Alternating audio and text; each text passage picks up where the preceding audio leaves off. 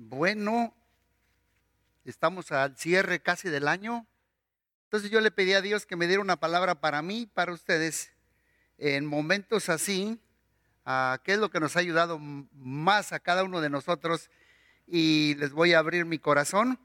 Estuve leyendo mucho el libro de Job, casi lo exprimí. No quiero decir que lo sé de memoria, pero lo leí como unas 20 veces el libro de Job. Arriba, abajo, abajo, arriba, arriba, abajo. Y Dios me habló muchas cosas que quiero compartirlas contigo. Y yo creo que cada una de nuestras batallas que pasamos nosotros en la vida necesitamos de un amigo, un amigo verdadero, de un amigo fiel. En medio de todo lo que está sucediendo necesitamos alguien que ore con nosotros, alguien que nos aconseja, alguien que nos levante las manos. Así que mi tema se, se llama Eliud, el amigo fiel. Ahorita lo vamos a ver porque va a decir, bueno, en el libro de Job habla de tres amigos, pero este apareció en la escena. Este fue el cuarto verdadero amigo de Job. Eliud, Eliud, el amigo verdadero. Y en las crisis, en las pruebas, en las enfermedades, necesitamos este tipo de amigo. Proverbios 17, 17 dice, un amigo es siempre leal. Eh, voy a leer todos los versículos en la NTV. En la NTV es muy fácil de entenderla. Un amigo es always loyal, siempre leal. Y un hermano nace para ayudar en tiempo de necesidad. Otra versión dice, un amigo nos ama en todo tiempo, pero un amigo es siempre, siempre leal. Un amigo verdadero nos levanta la fe en la vida de nosotros. Un amigo verdadero levanta los brazos de otro. Un amigo verdadero nos apoya en las crisis. Mi mamá siempre me decía, en la cárcel y en la cama se conocen los amigos. Hay veces que es más fácil encontrar cuatro amigos cuando uno se muere eh, para cargar la caja. Dos al frente y dos atrás. Pero encontrarlos en la vida es difícil.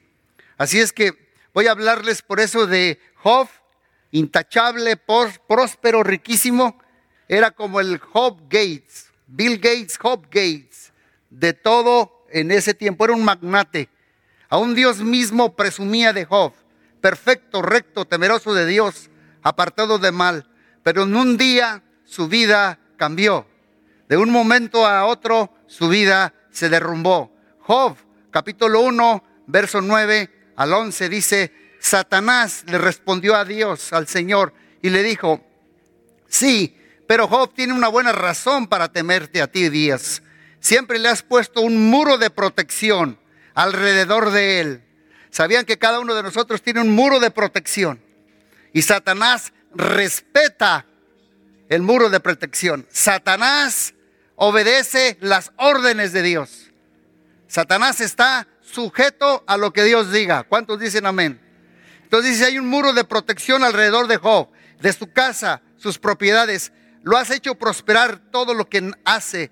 Mira, mira lo rico que es. Así que extiende tu mano y quítale todo lo que tiene.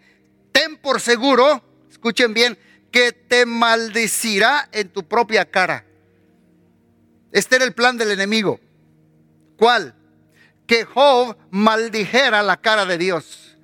Maldecir es blasfemar, ofender, vituperar, injuriar, ser irrespetuoso y renegar contra Dios, blasfemar contra Dios en su propia cara. Ese es el plan del enemigo cuando nos pasan crisis. Que tú y yo maldigamos, blasfememos, injuiremos, vituperemos la cara de Dios. Y siempre ese es el plan de Satanás. Y sabemos que un día Job lo perdió todo, todito. En un solo día su vida cambió para siempre. Hoy en día escuchamos historias así reales, siendo perfecto, recto. ¿Sabían ustedes que Job tenía siete hijos, tres hijas, diez en total? Job tuvo diez funerales en un mismo día, diez cajas de féretro en un mismo día. Más aparte, su hacienda, siete mil ovejas quemadas, tres mil camellos robados, quinientas yuntas de bueyes robados y muchísimos criados que los mataron. Era el Bill Gates, como dije, de sus tiempos, el más riquísimo, pero le llegó el día malo. Por eso Pablo nos dice, pónganse toda la armadura de Dios para que podáis estar firmes en el día malo. El día malo es cuando sentimos que nos llueve sobre mojado. Y ese día malo le llegó a Job. En ese día malo, sus hijos, dice la Biblia, que murieron los diez aplastados por el techo de la casa. Vino como un torbellino con fuego y cayó sobre la vida de los diez hijos. Y dice, me gusta lo que dice la Biblia, cómo habla la Biblia de Job. Job 1.22, a pesar de todo, Job no pecó porque no culpó a Dios. Él no blasfemó a Dios. Él no lo vituperó. Él no se renegó contra Dios. Porque lo que quería el enemigo es que Job maldijera, vituperara el nombre de Dios, la cara de Dios. Pero a pesar de todo, no pecó Job. Qué impresionante respuesta de Job. El plan de Satanás no salió de la boca de Job. Porque el diablo pensó, voy como mi segundo plan. Ahora voy a tocar su cuerpo. Y el diablo le causó y le hirió con una sarna maligna desde la planta de los pies hasta la cabeza. Entonces Satanás salió de la presencia de Dios e hirió a Job con terribles llagas en la piel, desde la cabeza hasta los pies. Dice la Biblia que es la sarna. La sarna es una enfermedad de la piel, provoca erupciones, irritación y mucha picazón. Es causada por parásitos ácaros en la piel, parásitos que hacen túneles en la capa externa de la piel y ponen huevos. Son microscópicos. Y una persona que tiene sarna tiene alrededor de 10 a 15 ácaros microscópicos. La sarna es totalmente contagiosa. Picazón suele, suele, peor, suele ser peor en la noche. Causa sarpullido, llagas, costas, costras gruesas como las que usted ve sobre todo la sarna severa. Y los sitios más comunes es en los dedos, alrededor de las uñas, en las axilas, en la cintura, en las partes internas de la muñeca, en la parte interna del codo, en las plantas de los pies, en los senos, particularmente alrededor de los pezones, genitales masculinos, glúteos, rodillas y los omoplatos. Eso es la sarna. Entonces dijo Satanás, no lo hice que pecó con su boca. Lánzole el segundo plan. Y ahí viene el plan del diablo. Y aparte de la sarna maligna, por si fuera poco, de pilón, dice Job 2, 9 y 10, su esposa le dijo, todavía intentas conservar la integridad, blasfema contra Dios en su propia cara, maldice a Dios y muérete. Bueno, cualquier cosa semejanza es pura coincidencia, hermanas. Pero por si fuera poco, veamos el cuadro. Perdió todo. Perdió los diez hijos. Luego viene la sarna. Y lo único que le queda es su amada esposa. Y viene y le dice, todavía, mal, todavía intentas conservar tu integridad. Maldice exactamente lo que Satanás quería que Job hiciera, que maldijera la cara de Dios maldice a Dios y muérete. Sin embargo, Job contestó, hablas como una mujer necia. Aceptaremos solo las cosas buenas que vienen de la mano de Dios y nunca lo malo, a pesar de todo. Job no dijo nada incorrecto. Ah, qué gran lección me enseña mí Job. No vituperó, no maldijo, no blasfemó, no renegó, no ofendió, no injurió a Dios ¿Cuántos estamos así veces nosotros en la vida? Oh, el carro, oh, esto, oh, ¿dónde está Dios? Oh, mira, oh, aquello. Ese es el plan de Satanás. Que uno maldiga la cara de Dios. Y corrió la noticia. Y tres amigos de Job, desde lejos, dice la Biblia. Después lean ustedes, los capítulos están muy interesantes, pero ellos no vivían allí. Dice que vinieron desde lejos, según a consolarlo y a levantarlo. Job 2, 11 al 13 Aquí están los tres amigos de Job. Se enteraron de la tragedia que había sufrido, viajaron juntos de sus respectivos hogares para consolarlo y confortarlo. Sus nombres Elifaz, Bildad y Sofat. Cuando vinieron a Job de lejos, apenas lo reconocieron con fuertes lamentos, rasgaron sus vestidos y echaron polvo al aire sobre sus cabezas en señal de dolor. Entonces Fíjate bien lo que hicieron. Durante siete días y siete noches se sentaron en el suelo con Job y ninguno decía nada. Bueno, cuando estuvieron callados por siete días, todo iba bien. El problema para Job fue cuando los tres amigos abrieron la boca. No es que no tenemos que abrir la boca, pero hay que saber abrir con mucha sabiduría y con mucha gracia de Dios. Vamos a aprender mucho de esto. Es bueno quedarnos callados, pero no por tanto tiempo. Siete días viéndola, cómo Job se rascaba. Lo vieron en el suelo, en las cenizas, en el polvo. Y Job, con esa terrible angustia y quebranto y soledad por dentro, y se, se desechó por fuera, y deshecho por fuera. Y dice Job 19, 13 al 17, mis familiares me mantienen lejos y mis amigos se han puesto contra mí, porque estos tres amigos empezaron a poder contra él. Mi familia se ha ido y mis amigos íntimos se olvidaron de mí. Mis sirvientes y mis criados me consideran un extraño. Para ellos soy como un extranjero. Cuando llamo a mi sirviente no viene, tengo que rogarle. Mi aliento le da asco a mi esposa. Mi propia familia me rechaza. Todos lo habían olvidado. Todos le dieron la espalda. Y luego estos tres amigos en silencio, ¿por qué Job está así? Decían, algo malo hizo. Para mí aquí hay gato enterrado. Yo creo que hay un pecado enterrado en su vida. A lo mejor Job no está orando, no oró ese día. Y los tres amigos, en lugar de ayudarlo y levantarlo y consolarlo, lo hundieron más. Veamos el primero. Mira lo que dijo él cómo lo hundió hacia abajo. El primero abrió la boca, Job 15:15, 15, dice, mira, Dios ni siquiera confía en los ángeles, ni los cielos son completamente puros a sus ojos, mucho menos una persona corrupta como Job y pecadora que tiene sed de maldad.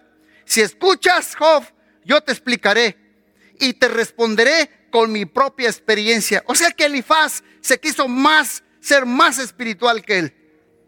Le digo, para mí tú tienes algo, Job. Tú cosechaste lo que sembraste. Elifaz partió de su propia experiencia. Y quiero decirte es una cosa, que tú no debes darle un consejo a nadie basado en tu propia experiencia. Porque a lo mejor tu propia experiencia está mal o no está bien. Por eso le digo, tú estás mal. Mi experiencia me dice que Dios está enojado contigo. Mi testimonio me dice que Dios te está castigando. Mi historia de vida, Job, me dice que Dios no te recibe. Mi experiencia, dijo Elifaz, personal, no sana a las personas. Mi experiencia personal no sana a los heridos. Lo que sana a las personas, lo que sana a los heridos, lo que levanta a una persona con COVID, con alguna enfermedad, con alguna situación, es una persona que consuela, que transforma, que, que se mete con la gracia de Dios, que pela la cebolla juntamente con esa persona. Y además Elifaz le tira culpa y lo condena. Mira lo que le dice en Job 22.5. No se debe a tu maldad. Tus pecados no tienen límite y lo empieza a juzgar.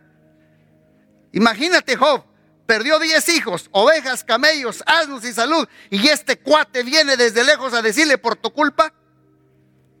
Estos tres amigos sabían que sus diez hijos de Job hacían banquetes.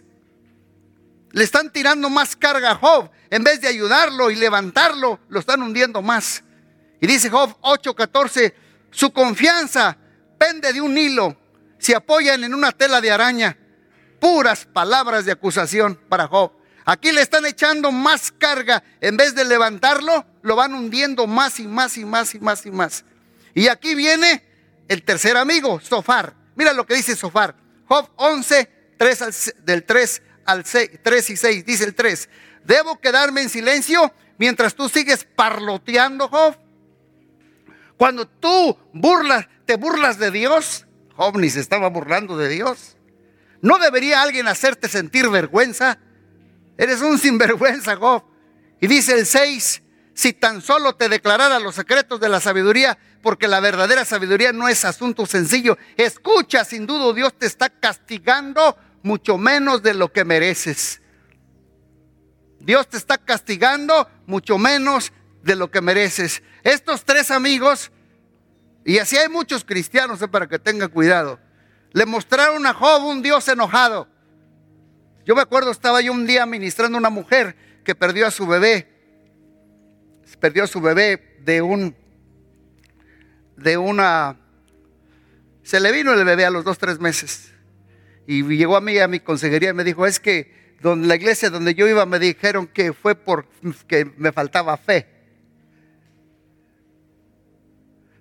He conocido ahorita yo casos de gente que está yendo a otras iglesias y me hablaron unas y me dijo, el pastor me dijo que me dio COVID porque me cambié de iglesia. Esa es su teología de muchos de estos. Pero esa teología aquí no la vamos, aquí no la vamos a, aquí no la vamos a respetar. Esa teología es satánica y es del diablo. Es acusadora y tira culpas. Nosotros no estamos aquí para apuntar, juzgar, enjuiciar, tumbar a la gente. Nosotros estamos aquí para levantar a la gente, para consolarla, para animarla, para orar por ellos, para meternos el, hombro el uno al otro. Ahorita, ahorita traen a un pobre pastor en las redes sociales, muy famoso en los Estados Unidos, por algo que hizo. ¿Y sabes qué he aprendido yo? Que la iglesia es el único ejército que remata sus heridos. Pero eso no se va a permitir aquí. Por eso estoy hablando así. Aquí no rematamos los heridos, sino que les aplicamos aceite de la gracia de Dios. No sea que yo también sea el próximo. Porque con la misma vara que medimos, nos volverán a medir. ¿Cuántos dicen amén? Entonces, estos amigos le demuestran un Dios enojado, que se complace con vernos sufrir, un Padre que nos abandona y le tiran las piedras religiosas, la culpa, el juicio, la condenación, la acusación tenían un concepto de Dios equivocado, un espíritu religioso, un espíritu fariseo. Se creían espiritualmente superiores a Job. Pensabas que, que, ellos eran más santos y sacaban sus propias conclusiones acerca de por qué Job estaba sufriendo. Y le tiran indirectas y directas. Estás sufriendo porque tus hijos te están pecando, porque te falta fe, porque no oraste hoy, porque no has leído la Biblia, porque te cambiaste de iglesia, porque no has ofrendado, porque por eso te pasó eso, por esa razón te caíste y Dios te está castigando. Estos son ataques infernales de Satanás. Yo cuando veo personas que juzgan y critican los hijos, teenagers de otros, yo le digo, ten cuidado porque tienes hijos pequeños. Tú todavía ni sabes lo que los padres sufren cuando los hijos están de esa edad. Ya cuando cruces el bosque me dices. Y muchas veces los que condenan, así como a Job, eh, y los que apuntan al ratito, digo, ¿ya vistes? Nosotros estamos aquí para ser amigos fieles y verdaderos, para levantar, para animar, para consolar, para no tirar culpa. Y eso le estaban diciendo. Tal vez por eso, por eso te pasó esa desgracia, por eso perdiste cierta cosa y nos creemos con el derecho de juzgar. Nuestra boca debe bendecir, levantar, hacer el bien, dar esperanza, sumar y por causa de tanta culpa, acusación, juicio, condenación, bullying y crítica, a Job se le dispara el mecanismo de defenderse él mismo por tanta condenación. Y empieza a decir, ¿por qué estoy sufriendo? Quiero que Dios me responda. Y comienza a defenderse. No lo vamos a leer, pero vamos a leer el versículo nomás 10 del 31, pero lo lee en su casa el 31, el capítulo 31. Job le saca la historia de su vida, dice, tú sabes que soy íntegro, tú sabes que soy recto, tú sabes, ¿y por qué me está pasando esto a mí? Job no era así, pero lo que pasó es que le estaban atizando duro los tres amigos que dispararon algo en él. Y dice Job 31:10, entonces mi esposa le pertenece a otro hombre y que otros hombres se acuesten con ella. Fíjate hasta dónde se, se había arrastrado ya Job por tanta presión. Job le saca toda esa hoja a Dios. Mira que yo soy tan íntegro, mira mi testimonio, mira yo dejé. Yo me acuerdo cuando yo era joven, le sacaba a veces de mi testimonio a Dios hasta que Dios me dijo, quítate mientras me vomito frente a ti.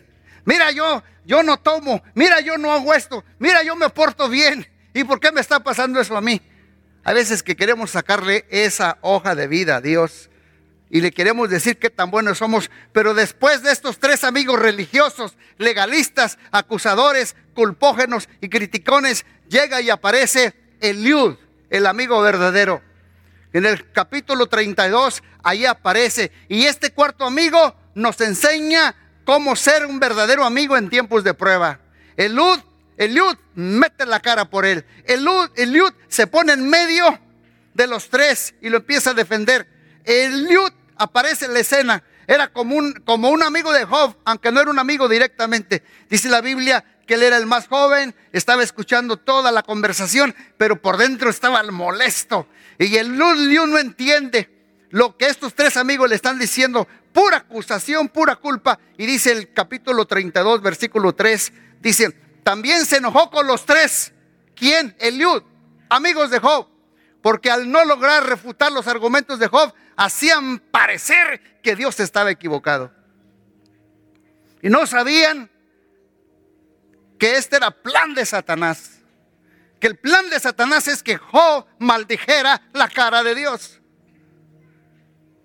Los amigos de Job pudieron decirle cosas que eran verdad, pero sus motivos, sus actitudes, su teología, su religiosidad eran errados. Conocían a Dios en un nivel, pero en sus emociones y su corazón no eran sanos. Su revelación y su percepción de Dios estaba corta. Por esa razón el Eliud los corrige y les para el alto y les dice, ustedes lo acusan que esta prueba se debe porque sus hijos están pecando, pero sus amigos no sabían que Satanás estaba detrás de este plan. No sabían que Satanás quería que Job, maldijera. Y este mismo plan es el que tiene Satanás para cada uno de nosotros. Que de mi boca salga maldecir a Dios. Nos nos, nos va algo mal. Y luego, luego, ¿y dónde está Dios? Nos pasa algo, ¿y dónde está Dios? Yo me acuerdo hace poco que se me ponchó una llanta. Yo venía a una consejería, estaba haciendo un poco de frío. Yo dije, mira, estos que no sirven a Dios van como si nada, yo aquí que te sirvo, aquí tirado en la carretera. Hay veces que le llega a suceder eso a uno. Pero el Dios le trae revelación y le da entendimiento a Job y le dice, Dios no está en tu contra, Job. Dios no fue el iniciador. Dios no es la causa de este sufrimiento. Le dice, calmado, no pelees contra Dios, porque tu sufrimiento te puede llevar a pecar. No puede llevar, te puede llevar a decir cosas y a maldecir a Dios. Y la primera elección que el Liud nos enseña es que el Liud se mostró, no se mostró como superior. Si tú quieres ayudar a una persona en medio de las situaciones, en medio de crisis, en medio de enfermedades, en medio de problemas, Tienes que tener estas características como Eliud, un amigo verdadero. Sé humilde y no te creas superior. Siempre que tú veas a alguien abajo, sé humilde y recuerda que tú también pudieras estar del otro lado. Le dijo, yo también soy de carne y hueso.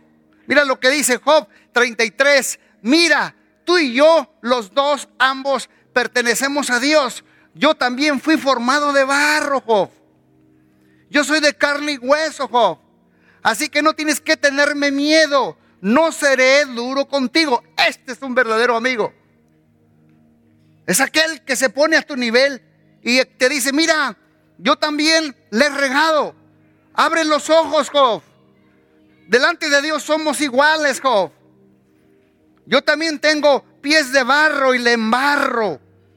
Tengo debilidades, no soy superior a ti. Somos hechos del mismo material y no te juzgo. Yo reconozco que puedo caer si me descuido. Mira, Job, anímate.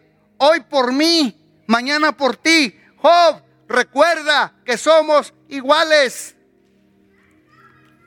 Yo me he fijado que algunos cuando ven al otro caer, como que hasta les da gustito. Dice, órale para que se le quite en vez de mirarlo con compasión, con gracia, y no saber que somos hechos del mismo material. Por eso la Biblia dice, el que piense estar firme, mire que no caiga. Por eso la Biblia dice, si vosotros ve a un hermano tener necesidad y una falta, dice, los espirituales restáurenlo, no sea que tú también vayas a caer. ¿Cuál es la primera característica? Sé humilde y no te creas superior. La segunda cosa que vemos en Eliud está en Job 36, 2 y 3. llévalo a Dios. Eliud se hizo al lado de Dios. Eliud le está diciendo a Job, yo no estoy al lado ni de ellos ni de tu lado. Yo estoy al lado de Dios. Mira lo que le dice, déjame seguir y te mostraré la verdad, porque no he terminado de defender a Dios. Presentaré argumentos profundos a favor de la justicia de mi Criador. O sea que Eliud no se hizo del lado de Job ni del lado de los tres amigos, se hizo al lado de Dios. Hazte al lado de Dios. Estoy al lado de su justicia, porque yo sé que mi Dios es justo, Job. Yo sé que Dios es bondadoso. Yo sé que Dios es amoroso. Yo sé que Dios es misericordioso. No pienses mal de Dios. Dios es fiel, Job. Déjame, te voy a mostrar la verdad. Dios es fiel. Presentaré argumentos profundos a favor de la justicia de mi Criador. Estoy del lado de Dios. Job fue como un Juan, eh, eh, eh, Eliud, perdón, fue para Job como un Juan del Bautista que le prepare el camino para regresarlo a Dios. Se hizo del lado de Dios para que Dios se revelara a Job. Y la tercera cosa que hizo Eliud es, di la verdad con gracia sin acusar. No es bueno dar palos, ni tampoco garrotear, ni mucho menos dar bibliazos. Eliud primero le aplica la gracia. Como me decía mi mamá cuando me iba a picar, afloja la nalguita. Después de que me aflojaba la nalguita, venía el piquete. Aplica la gracia primero. Le estás diciendo a la gente, afloja la nalguita, baja las defensas. Eliud primero le aplicó eso y luego comenzó a decirle la verdad. Mira, Job, tú puedes decirle a Dios todo tu dolor, pero ojo con tu boca. Estás abriendo mucho tu boca y en muchas palabras no falta pecado, Job. Job, desahógate con Dios, pero con respeto. Ponte las pilas, Job, y exprésale todo tu dolor. Él te escucha pero no le demandes que te explique exactamente todo. Recuerda, Job, recuerda que tú y yo somos barro. Estás diciendo palabras necias, Job. No tienen sentido porque estás muy cargado mental y emocionalmente. Y esto hace a Eliud ponerse del lado de Dios. Y luego entra el cuarto consejo. Exalta la grandeza de Dios para edificar la fe de otros. Job 36, 5 y 7 dice, Dios es poderoso, pero no desprecia a nadie. Él es poderoso tanto en fuerza como en buen entendimiento. No deja con vida a los malvados, pero hace justicia a los afligidos. Nunca quita los ojos de los inocentes, sino que los pone en tronos en compañía de reyes y los exalta para siempre. Exalta la grandeza de Dios para edificar la fe de otros. Eliud no solamente fue humilde, Eliud no solo se hizo al lado de Dios, Eliud no solo le dijo la verdad con gracia, le habló de lo grande que es Dios para levantar la fe de Job. Le dijo, mira Job, Dios es poderoso, Dios es magnífico, Dios es grande, bondadoso, clemente, fuerte para levantarte otra vez. Y yo sé, Job, que si me escuchas, que si lo hizo una vez, lo volverá a hacer otra vez. Y yo sé, Job, que aunque tú no lo puedas ver, Dios está obrando en tu vida, Job. Exalta la grandeza de Dios. Mira lo que dice Job 36, 16. Job, Dios está alejándote del peligro y te lleva a un lugar libre de angustia. Está poniendo en tu mesa la mejor comida. Díganme si este no es un buen amigo. Mira, Job, Dios está alejándote del peligro. Le está diciendo el Liud. Le da la foto final de su sufrimiento. Dice, Él te va a llevar a un lugar libre de angustia. Como diciéndole, mira Job, todo en la vida tiene fecha de expiración. Aguanta poquito, Job. Cuida tu boca. Ojo, ponte pilas. El Dios le da esa foto. Mira, Job. Dios está en control. Aunque no lo puedas ver, Él está obrando. Aunque no lo sientas, Él está contigo. Aunque no lo toques, Él sí te está sosteniendo. Y si lo hizo una vez, lo volverá a hacer. Él comenzó su buena obra en ti y Dios la va a terminar. Y el Liud le da la perspectiva y vio a Job que abrió su corazón un poquito. Y cuando Job abre su corazón un poquito, entonces le da la nalgadita. En el capítulo 36, verso 19, le dice, ¿podrá toda tu riqueza o podrán todos tus grandes esfuerzos protegerte de la angustia, Job? Pácatelas. Ahí viene la nalgada, la nalgada. Ahí lo aterriza. Mira, Job, no se trata de tus propias fuerzas.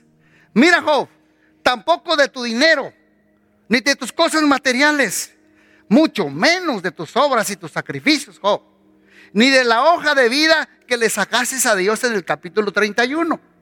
Le dijiste todo un discurso de tu vida a Dios, de tu integridad, de tu testimonio, de tu comportamiento anterior. Eso no te hace perfecto, Job. Eso no te hace ganarte el favor de Dios. Mira, Job, déjame decirte algo. Todo lo que has logrado en la vida, todo el dinero que tenías, todos los camellos, toda la salud, todo el éxito que habías logrado, lo lograste por la pura gracia de Dios. Pero no fueron tus esfuerzos, Job. Ojo, pilas. No pongas tus cosas materiales primero. Lo has logrado por la pura misericordia y la pura gracia de Dios. las que aterrizada le pone. Porque hay veces que pensamos que nosotros lo que tenemos, lo que hemos logrado, como que nos lo merecemos, como que nosotros hemos ganado, nos hemos ganado el cielo por nuestras obras.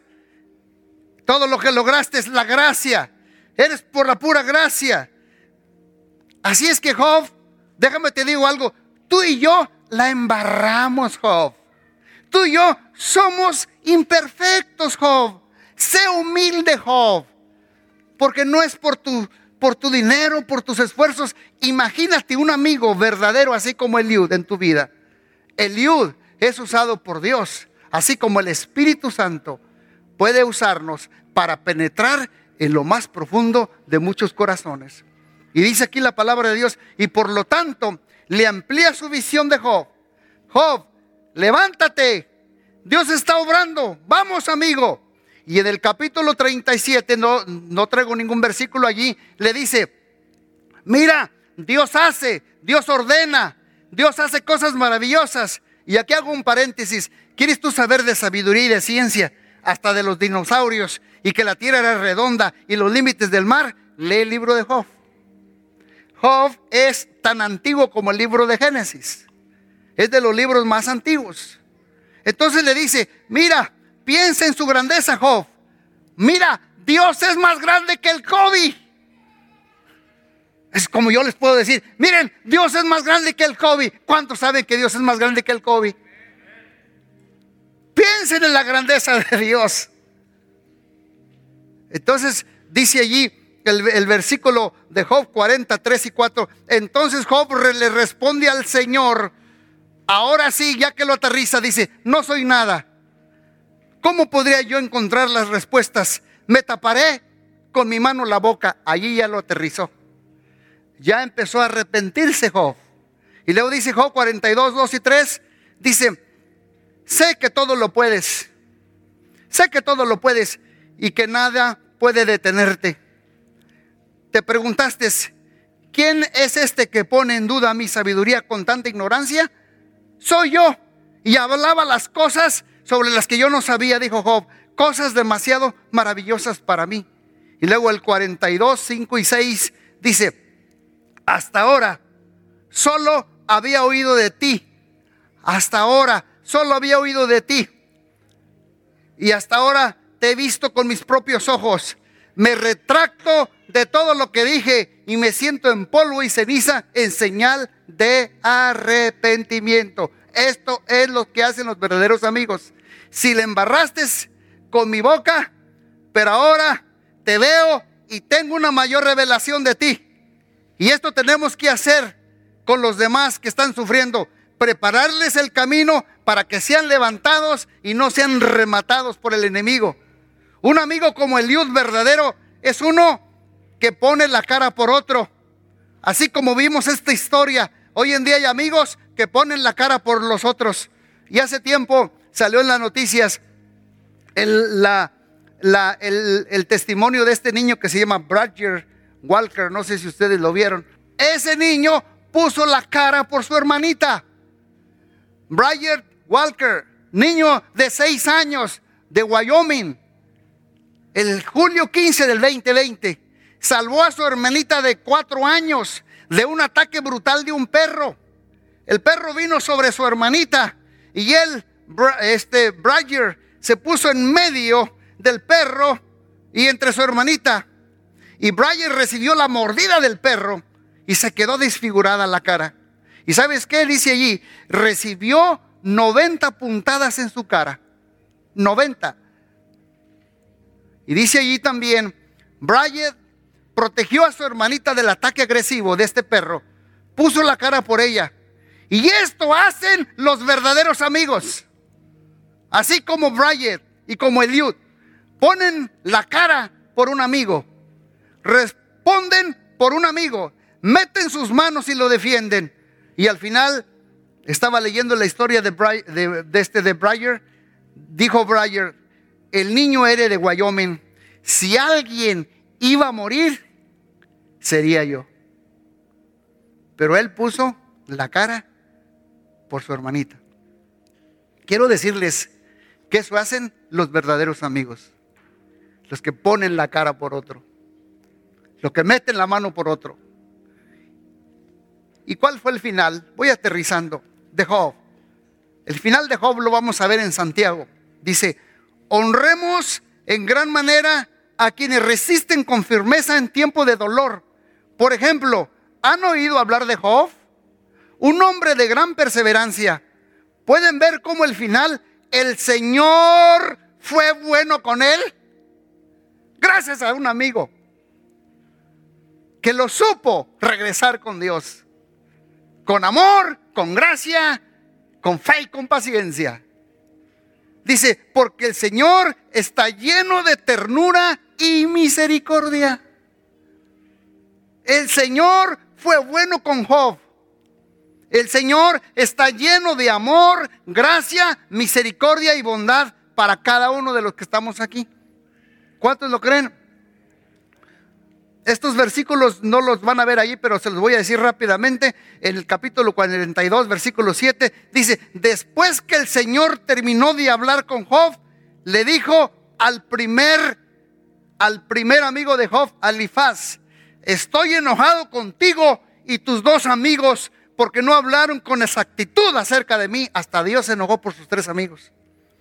El capítulo 48, verso 8, ofrezcan una ofrenda quemada por ustedes mismos y mi siervo Job orará por ustedes y yo aceptaré la oración a favor de ustedes.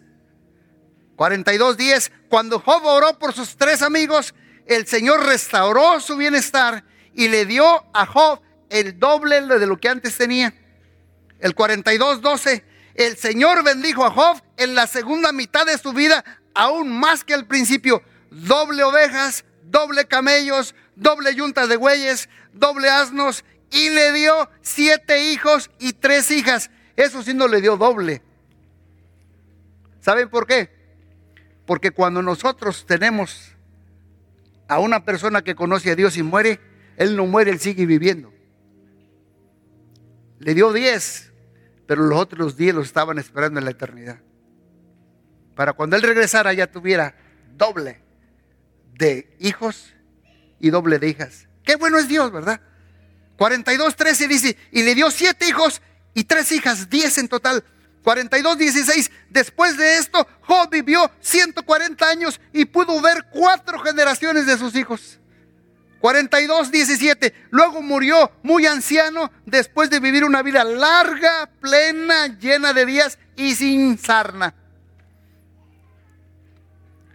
¿Para quién puedes tú ser un Eliud? ¿Para quién? Tú puedes escribir una nota y escucharlo sin juzgarlo. aplicarle gracia, darle la verdad. Ser un Juan el Bautista que prepara el camino para alguien para su encuentro de regreso con Dios. Uno que es, que es humilde y no se cree superior o más espiritual a los demás. ¿Quieres tú ser ese Liud para Dios? Dejen termino con nuestro verdadero amigo, porque tenemos nosotros un verdadero amigo que dice Juan 15, 13, no hay amor más grande que el dar la vida por los amigos. No hay amor más grande que dar la vida por los amigos. Eliud hizo algo por Job. Brayer puso la cara por su hermanita. Pero nuestro verdadero amigo Jesús, Él dio su vida por nosotros. Él no puso nomás la cara, Él puso su cuerpo, su cabeza, sus heridas, los clavos. Él dio su vida por nosotros. Jesús quiere ser nuestro verdadero amigo. Un amigo verdadero en tiempos de pruebas. Y un amigo que nunca nos va a rechazar, no importa lo mal que andemos. Un amigo, el que mete sus manos y da la vida. Y Jesús hizo estas cosas por todos nosotros. Jesús murió y nos dio vida para ser ese verdadero amigo y derramó su sangre preciosa para revelarnos al Padre. Y si estás pasando cualquier sufrimiento, cualquier situación dolorosa y difícil, el verdadero amigo hoy en este día, quiero decirte que te levanta y te dice, Dios bendice a los que soportan con paciencia las pruebas y las tentaciones, porque después de superarlas recibirán la corona de vida que Dios ha prometido a los que aman. Dios bendice a los que soportan con paciencia las pruebas y tentaciones, porque después de superarlas recibirán la corona de vida que Dios ha prometido para los que les aman. Jesús es más que el Yud. Jesús se hizo hombre para entendernos. Jesús no dijo, te amo, pero no te lo demuestro. No, Jesús nos lo demostró diciéndonos que el amor más grande es el dar la vida por los amigos. Y quiero decirles que Jesús no está en contra tuya ni en contra mía. Y tenemos que hacer lo que hizo Job, cuidar nuestra boca y no maldecir a Dios. En medio de la situación que estamos viviendo, tenemos que cuidar nuestra boca y no maldecir a Dios, porque ese es el plan del enemigo. Que yo vitupere el nombre de Dios, que yo maldiga a Dios, que yo hable mal de Dios en su propia cara. ¿Dónde estás? ¿Por qué no me ayudas? ¿Pero por qué no ha pasado esto? ¿Por qué no me bendices? Tenemos que cuidar nuestra boca, porque Él es nuestro papá y Él cumple lo que nos promete, nos restaura, nos consuela y nos levanta. Y yo le pido a Dios que comunidad cristiana sea una comunidad que levanta al caído,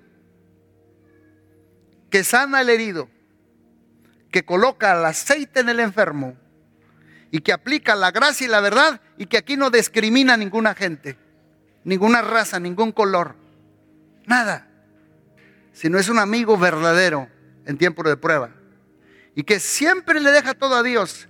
Es un amigo que reconoce que yo no soy el estándar para todos. Es un pastor o un amigo que reconoce que fui hecho del mismo barro de los que están sentados ahí abajo. Y que sin Dios hay veces que yo me pongo a pensar. Hay veces que me pongo a pensar y me viento un clavado adentro de mí. Si Dios no me hubiera alcanzado por su gracia y rescatado por su gracia, I don't know. Tal vez hubiera sido yo un asesino. Who knows? O uno que tuviera hijos regados por donde quiera.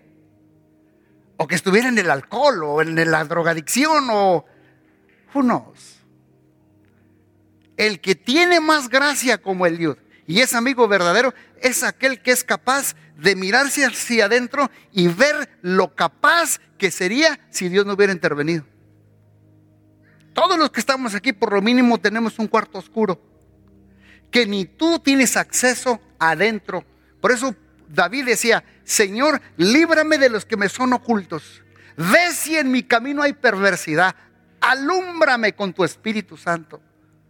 Porque hay veces que nos hay veces que nos salen pensamientos volátiles y intrusos que nos vienen y decimos, ¿por qué estoy pensando así? ¿Por qué estoy sintiendo así? Adentro.